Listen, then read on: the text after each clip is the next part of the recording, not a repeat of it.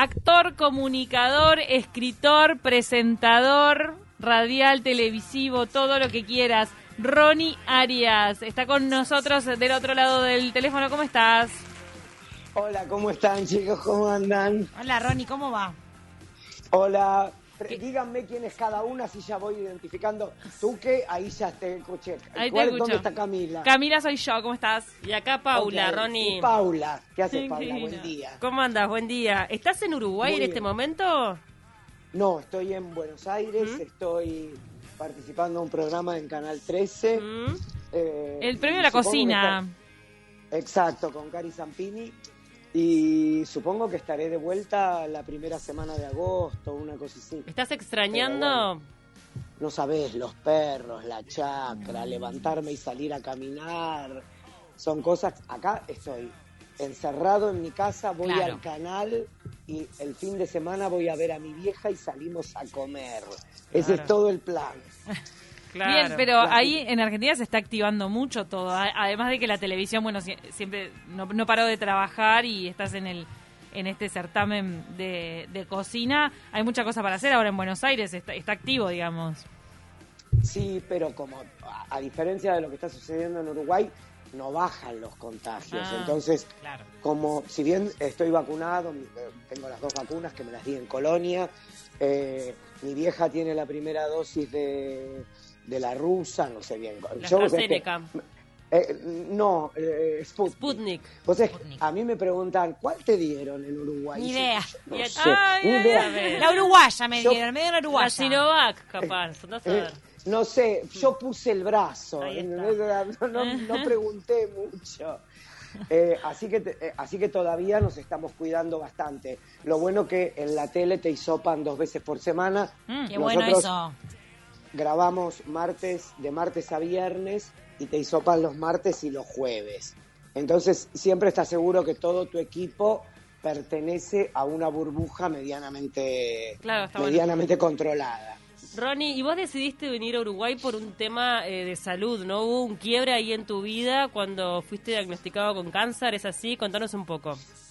Sí, en realidad yo tenía la idea de en algún momento tener algo en el campo, o sea, no, no era no era Uruguay, porque aparte, si bien y pasaba muchas vacaciones en, en Colonia, que me encanta porque encima es backpack, es más rápido ir a Pilar, Claro. tenía amigos en Colonia, no era mi objetivo. Mi objetivo era Azul, San Pedro, algún lugar en la provincia de Buenos Aires hasta que una amiga me comentó de Riachuelo. Me dijo, tenés que conocer Riachuelo, porque uno cuando va a Colonia, que va al Real, va Sí. un poquito por acá, un poquito por allá, no se mueve mucho. Pero Fue me dijo, mira, Fue Carla Perdón. Peterson. Carla Peterson Sí. tiene una casa por ahí, puede ser. sí, fue Carlita, la mamá de Carla tiene una chacra a cinco, a cinco kilómetros de la mía. Mm. Y Carlita me dice, tenés que conocer Riachuelo, me dice, tiene un embarcadero que es precioso, Ah, Mirá. el pueblito es divino. Qué lindo. Eh, y entonces lo que hice fue, eh, yo fui diagnosticado con cáncer de laringe, imagínate, un comunicador, Wow. periodista que, que- que no Mm. puede hablar, era...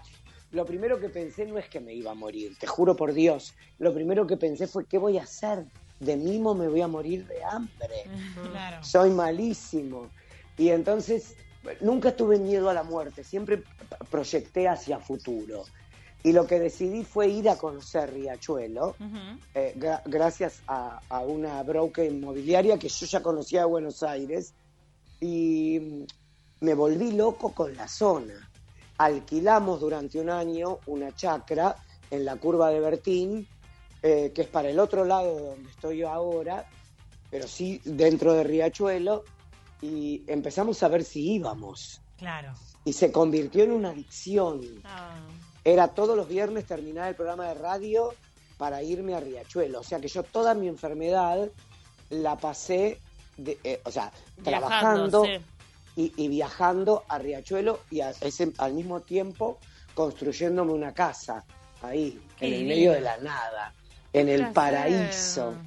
Y entonces ahora eh, decidiste este tipo de vida de cruzar cada tanto, eh, va- vas a Buenos Aires. ¿También eh, te han surgido algunas propuestas laborales de acá de Montevideo?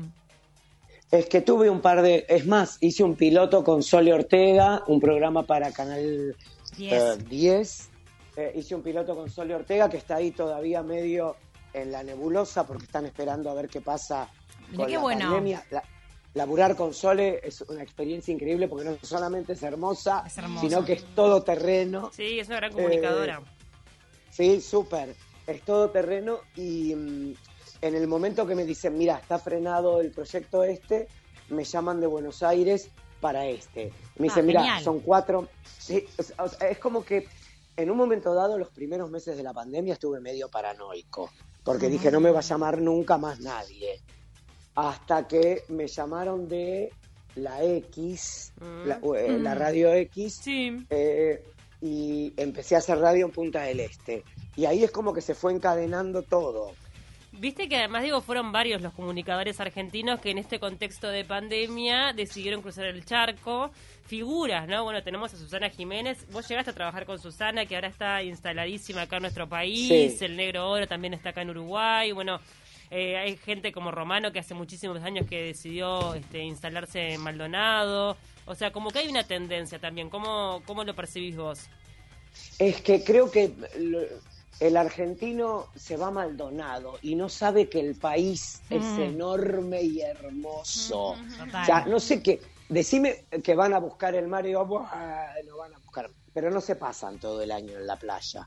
Yo creo que eh, eh, el oeste, o sea, el oeste de lo que es Uruguay, donde me instalé yo, creo que es mucho más lindo. Ok, no tenemos el mar, tenemos playas de río de arena blanca preciosas, pero viste que yo todo el tiempo jodo con que ya soy uruguayo. Obvio. Eh, Ya te adoptamos y- acá. Gracias. Eh, y digo, no puede ser que no conozcamos más que Maldonado. Claro. Entonces quiero ser un embajador del oeste Ah, demás. Uruguay. Pero es verdad, ¿entendés? Mi sueño es en algún momento tener una especie de departamentito en Montevideo como para poder ir a trabajar y de ahí moverme. Claro. Pero mi, mi re- mi residencia tiene que ser el departamento de Colonia de Sacramento. Me parece que ya sos embajador porque te cuento. Yo me enteré, por ejemplo, que vos vivías en Riachuelo porque fuiste al programa PH en Canal 4 y Sí. lo, lo contaste, bueno, que vivías en Riachuelo y estaba Sebastián Beltrame, que es un comunicador uruguayo que recorre todo el Uruguay y el mundo, ¿viste? Y que, dijo, lo, que lo amamos a Seba. Seba, un divino, y dijo, de los lugares más lindos de Uruguay. Entonces a mí me quedó Es que patentado. los atardeceres y los cielos que tiene Colonia, que tiene Carmelo, de verdad es increíble. Yo tuve un novio muchos años allá en Carmelo, y, pero me gozaba yendo los fines de semana. ¿Tuviste novios en Cabo Polonio? Perdón, Ronnie, me perdóname. No, bueno, no, no, por favor, chiquilina. chicas, es un tema que me interesa. Veo que hay una connotación bastante hippie. ¿Tiene novios Hippie en- en Carmelo, hippie chic eh, eh, En Cabo. En el, En el Cabo. En Cabo Polonio. Sí, ¿Te das cuenta? Escuchá, Ronnie, yo no soy ninguna boluda. ¿Qué, qué- claro, claro. ¿Qué pensás? Escuchame, Maldonado no quiero ni saber. Y así no. cono- conociste todo el país. Y así me recorrí los 19 departamentos, es una atrevida. Así me recorrí los 19 departamentos. ¿Quién me quita lo bailado? Nadie. Qué, qué hermoso garchar en cada departamento. Como multipropietaria. Lo conozco como locatario, total. Ronnie, vos estás en pareja ahora, ¿no? Sí, Pablo en este momento está en la chacra cuidando a los perros, Ah. porque algo que sucede muy loco cuando, vine, cuando uno vive en el campo, la ruta te trae perros. Claro. Ay, qué tema, ¿no? Claro. Vas como ¿Cuántos No, perros no, no. tenés, Ronnie? Bueno, ahora tengo cuatro, Ah, un montón. pero llegué a tener cinco perros y un gato. Un gato. Eh, y, después tengo los perros que pasan y no se quedan. Claro. Nosotros ca- cada vez que pasa un que vemos que se acerca algún perro le empezamos a poner un plato de comida. Oh. Porque me, es que qué sé yo, ¿viste? Me da dolor No que haya sé. tanto perro, pobre, Sí. así, deambulando. Yo No- creo Sí. No, no, no, perdón, vos. No, como digas, nos está mandando una foto una oyente que se llama Margarit, Margaret, Ma- Margaret. Margaret, perdón, nos manda decirle que mi casa queda al otro lado del paraíso, 7 kilómetros de la suya por astilleros. Saludos para él y nos Sí. manda fotos de atardeceres fantásticos. Ay, mira, no sabía que Margaret vivía allá. Qué lindo, Un con sus oyente muy fiel. nenes jugando ahí en el agua. Ronnie, te quería preguntar por el humor en la televisión, porque vos trabajaste con grosos, ¿no? O sea, eh, bueno, Susana, Fernando Peña, que tanto Ah. se extraña. Bueno, Absolutamente. Gasalla. Ginsburg, Antonio Gasalla. Antonio Gasalla. Perciavale. le, le escribía sobre todo a An- Antonio Gasalla, hoy en día estamos en, en una época en la que el humor en televisión cambió por completo. Ahora se apuesta muchísimo al reality show, ¿no? Y a los personajes. Y porque, ¿sabés qué pasa? Estamos en un momento dado que la sociedad tiene piel de cristal, en la cual no se puede decir nada absolutamente de nadie.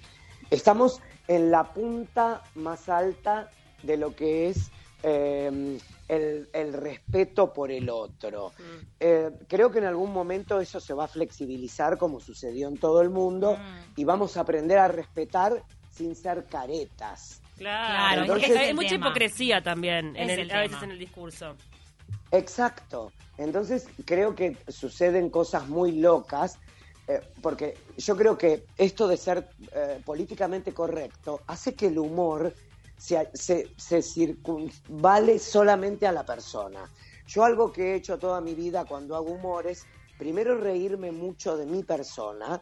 Yo soy el- sobre el que recae el remate, el chiste, y eso te abre la puerta para que caiga el remate en el otro. Claro. Claro. Yo creo que el respeto por la mujer, por ejemplo, que me parece que son las grandes figuras de este siglo, creo que lo que hicieron las mujeres con la marcha de las mujeres y todo eso le, le- le abrió la cabeza a todo el mundo. Eh, eh, creo que lo que sucede es que da a entender un poco que el respeto tiene que ser algo más allá de la obligación y lo políticamente correcto. Sucede como que yo creo que los gays tenemos mucho que aprender. Porque, por ejemplo, cuando se dice que salir del closet es algo antiguo, yo no creo que a una mujer le digan que salir del closet es algo antiguo. Porque las mujeres se pararon y dijeron, nosotras somos esto y nadie va a poder joder con nosotras. Entonces, eso es salir del closet, sentar un precedente. Cuando uno dice salir del closet, dice decirle a sus personas queridas quién soy y qué quiero ser. ¿Se entiende?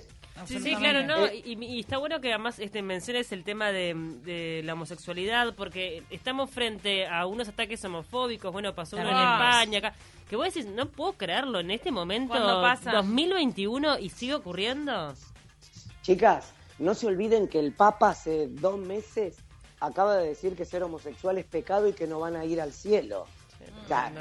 ¿Qué hubiera pasado si el Papa decía que ser mujer es pecado y no van a ir al cielo? Sí, Total, claro, total. No, y además todo. que mete unos cambios de discurso a veces Francisco, tu coterráneo. Viste sí, que a veces bueno. va y viene medio veleta a veces, Sí. ¿eh? Chicos, Argentina. Claro. La argentinidad del palo. Medio veleta. Lo digo con, con- lo digo con amor, porque a veces la gente se cree que porque uno elige un país como para instalarse y todo, deja de amar a su país. No, porque vos dijiste que Argentina esto, Argentina... Yo nunca hablo mal de mi país, hablo mal de, los, de nosotros. De los argentinos, Y siempre, claro. Exacto, y siempre me utilizo a mí como ejemplo. Igual, ¿qué opinás de, de otros este, comunicadores? Bueno, mismo Susana ha dicho públicamente Argenzuela, refiriéndose a La Argentina. han criticado mucho. Ayer la, sal- la salió a criticar Pinti. Sí, ahora creo que Rial Eh, también está ¿sabés como medio en esa. ¿Sabés qué pasa? Mientras Susana pague sus impuestos en Argentina, puede decir lo que se le cante la argolla, así te lo digo. No, la gente dice no porque ganó todo su dinero en Argentina y se lo va a gastar al exterior. Susana el 53% de lo que tiene lo deja acá. Claro. Claro. Entonces Sí, sí, tiene derecho a decir lo que quiera como tiene derecho cualquier argentino de todo el arco socioeconómico del país. Ahí va. Eh, es también... Entonces, Sí. no, no estoy de acuerdo. Creo que nosotros estamos bastante lejos de Venezuela, gracias Mm. a Dios. Tenemos quilombos, tenemos situaciones, tenemos una grieta horrible, pero somos un país que todavía habla. Yo creo que más que nada la grieta es un discurso político de marketing para sumar puntos, por ahora. Si no, con el odio que su- supuestamente tenemos, estaríamos en una guerra civil. Claro. obvio. Este, si el odio fuera lo que dice Cristina, si hubiera todo el odio que dice Cristina y todas las inutilidades que dice Macri, creo que estaríamos en el medio de una guerra civil. Lo que pasa es que para el argentino hablar es fácil. Mirá yo que hice una carrera. Ronnie, sos muy activo en redes sociales. Vos en tu Instagram pones un montón de contenido de todo tipo. Compartís cosas, recuerdos, bueno, lo que estás viviendo. Pero quería consultarte si también querés eh, hacer espectáculos en vivo. Eh, ¿Tenés ganas de subirte a las tablas ahora que un poco está volviendo la normalidad a poquito? Mira, Seba Almada, que fue el productor del programa que hicimos con, Se- eh, con Sole, en un momento me propuso hacer algo de teatro y uno de los productores de Vamos Arriba, otro argentino, Mm. también me había propuesto hacer algo de eh, stand-up. Lo que yo creo es que todavía en, en Uruguay tengo que pagar derecho de piso, chicos. Pero ¿te gusta tu propio material? ¿Te gusta actuar con las letras de otro o con tu propio material arriba del escenario? No, escribo, escribo mi propio material. Sí. Escribo Igual- mi propio material y tengo eh, los podcasts que hago con Bebe Sanso que son muy escuchados en el Uruguay. Mirá. Y vos sabés que tuvimos un premio de Apple Podcast Opa. porque somos porque somos el podcast de habla hispana que más se escucha. ¿Cómo es No que se llama creer el podcast? Bebe y Ronnie en pandemia. Ah, qué bueno. Este, pero ¿sabes lo que te iba a decir, Ronnie? Eh, la- también lo cierto es que Argentina ha sido un país que ha abierto los brazos a un montón de uruguayos Sí, este, un montón. y que han podido desarrollar Sí. su carrera y que también está buenísimo que venga un argentino y que se le abran también los brazos como lo han hecho con tantos artistas para que se puedan subir al escenario, para que puedan hacer televisión, para que puedan hacer radio. Porque en definitiva lo que tiene que valer es el talento, más allá de la nacionalidad. Así que por eso eso de pagar derecho de piso y más o menos, porque somos hermanos y todos te conocemos. O sea, lo que, lo que has hecho tu carrera no es que ha sido indiferente por los uruguayos, todos lo conocen. Sí, pero también entiendo que eh, al haber eh, al haber menos medios y al haber tanto, mira, la diferencia en- entre los artistas uruguayos y los artistas argentinos, creo que nosotros tenemos una soltura que a ustedes les falta Total. y ustedes tienen un paladar negro Mm. artístico al que nosotros no llegamos por chanta. ¿Se entiende lo que digo? No, no sé, no sé. A ver, espera, espera, Mira. ex- explayate con lo del paladar negro. Eh, y son músicos, eh, son actores. Dejemos de lado a Natalia Oreiro, ¿eh? que es, que es, eh, es un milagro de la naturaleza porque es puro ángel. Puro Lo ángel. dije- Ayer lo hablábamos, ayer hablamos del carisma que tiene esa mujer, está tocada realmente. Porque viste que bailó con Rafaela Carrá, entonces decíamos que ella Sí. si se lo propone puede hacer lo que Claro, quiera. el poder Si de la visualización. presidenta, Sí, sí, sí. Puede hacer No, lo que no, quiera. no, no, no, es increíble. Ahora, la ves actuar dramático y la quiere matar, pero Claro. lo, toca, lo que toca lo convierte en oro. Total. Exacto, Eh, exacto. es entonces creo que es un caso aparte. Creo que, que no tiene nacionalidad, ¿se entiende? Sí, sí, sí, sí, absolutamente. Pero, pero yo me acuerdo, eh, eh, los, los artistas de, de Comicolor, eh, acá se llamaba Comicolor, el programa Spalter, Almada, D'Angelo. Sí, sí. O sea, yo creo que hay solo dos personas que pueden hablar consigo mismo y pisarse. D'Angelo y Fernando Peña. Y los dos son uruguayos. Y mujeres Nini Marshall, que es argentina. Ay, la amo. Eh, en- entonces creo que ustedes tienen un tale, una cultura de lo que es el estudio del artista, que nosotros somos más de subir al escenario y explotar. Ustedes son más de la preparación, Más de la academia. más de la academia. ¿Es claro? Sí, sí, Queremos, queremos verte en vivo, yo me muero por verte en vivo. Eh, me pasa que con el tema de que vos trabajaste con Fernando Peña, eh, fue de los espectáculos que a mí más me marcaron verlo a él acá en Montevideo y no llenaba la sala, ¿sabías? Él vino al Teatro Es Estela y eh, te puedo decir que había un 10% de los espectadores porque acá en Montevideo la gente no lo terminaba de aceptar del todo. Sí iba a televisión y obviamente era como Transgresor, escandaloso. transgresor total. Era como escandaloso, me acuerdo que lo entrevistaba Omar Gutiérrez, pero, pero después Sí. ibas al teatro y veías lo que hacía y era wow, este tipo Magnífico, bajó a otro sí. planeta. Y, y, tal, y después se murió que y también- quedó esa carencia, yo qué sé. Lo que pasa es que también era un poco fuerte. No te olvides que ustedes tienen mayoría de españoles. Y el claro. español te es más recatado. Es que el uruguayo Tiene- es así, Ronnie. Y ustedes italianos. Ustedes tienen... No, nosotros tenemos más italianos Por que eso, ustedes tienen ustedes. más españoles. Sí, sí, sí, sí. El italiano hace chistes con los pedos. El español tiene como un poco de reticencia. Y Fernando, si bien nació en Uruguay, toda su vida la hizo acá en la Argentina. Mm. Entonces eh, tenía ese amor, ese humor retorcido, Sí, claro. Ay, eh, digo, me- que es muy difícil sí, para, pa- para ustedes. Sigo recordando No, cuando, no- cuando apuntó a Mirta Legrand con, la, con un arma en Ay, sí, televisión. Bueno. sí, sí, por Dios. Es un Vos sabés que mucha gente, eh, el otro día lo hablábamos en el podcast porque se cumplieron años de su muerte y mm, mucha gente me lo recuerda y para mí es mucho más fuerte que eso cuando va al programa de Nicolás Repeto y rompe de una patada una mesa de vidrio y amenaza a cortarse las venas. No me acordaba de ese hecho, ¿sabes? Eh, Vos sabés que porque lo de Mirta Oh fue God. preparado. Ah. Claro, lo de Mirta sí sonaba preparado porque ella no, no entró en shock. No, en Mirta ni se mutó. Bueno, no, por eso te gracioso. digo. Pero es gracioso Porque por la cara de ella.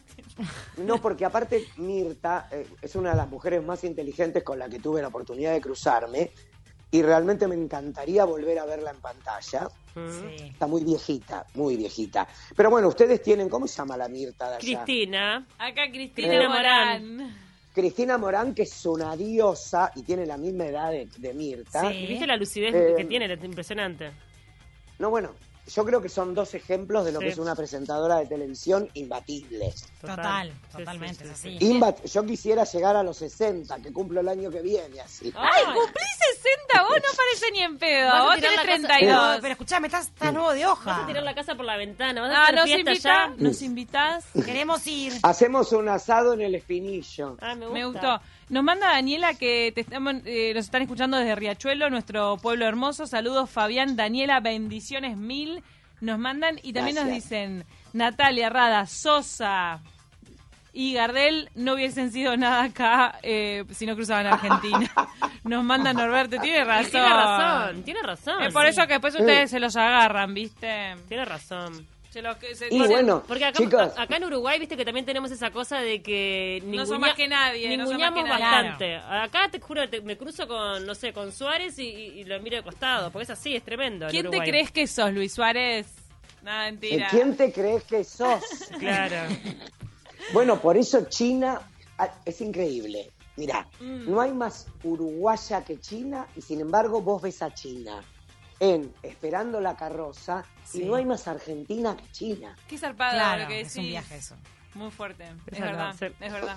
Pero, eh, y cuando te hablo de China, creo que es el gran ejemplo de lo que es el paladar negro Mm, Ah, del claro. artista uruguayo. sí, sí, sí. Te queremos Eh, mucho, retoma- Ronnie Arias. Ah, te- Espera, retomando lo de Mirta, Sí, déjame que sí. cierre, que cierre lo de obvio, obvio. Mirta, eh, que es algo que a lo mejor la gente no sabe y está bueno. Mirta en los cortes te prepara y te produce para lo que va a seguir haciendo. Mm, no sabíamos eso. O sea, en- entonces lo quiero unir a lo de a lo del arma de Fernando. Mm. Eh, o sea que Mirta sabe todo. Claro. Mirta tiene siete ojos. Eso quería decir, nada más. Ah, No, claro, y es por eso la vigencia que tiene y el ejercicio y el oficio de estar en cámara, el tema de Y la pandemia Cristina debe ser encerrada. Claro, Sí. el tema de la pandemia encerrada a, a Mirta la, La afectó. la- la afectó. Es por eso que cuando la, la última vez que la vimos en televisión, cuando se sentó con Juanita, se le veía muy deteriorada. Era, es impresionante ver cómo la actividad a ella la tenía vigente. Totalmente. Viva, Sí. joven, todo. Era su fuente de la juventud la actividad. Sí. Exacto. Ronnie, tenemos que ir despidiéndote. La verdad que un placer enorme charlar contigo. Ojalá Ahora que nos no me crucemos. quiero ir. Me hicieron volver al Uruguay durante, por media hora. Ay, tenés que volver. Bueno, cuando termines de allá de grabar, tenés que volver. A la gente que te vaya siguiendo por las redes sociales, que es- escuche el podcast, que debe estar buenísimo. Yo me voy a aprender a partir Aparte de ahora. a tu, a tu hombre esperándote en la chacra, Con los solo, perros, con con los los perros. Exacto, exacto. Primera semana de agosto, a más tardar estoy ahí. Me chicas. encanta. Nos vemos, muchísimas gracias por estos minutos en De Taquito, nos encantó hablar contigo. Besos, disfruten mucho, nos vemos pronto. Abrazo, Abrazo. Beso enorme.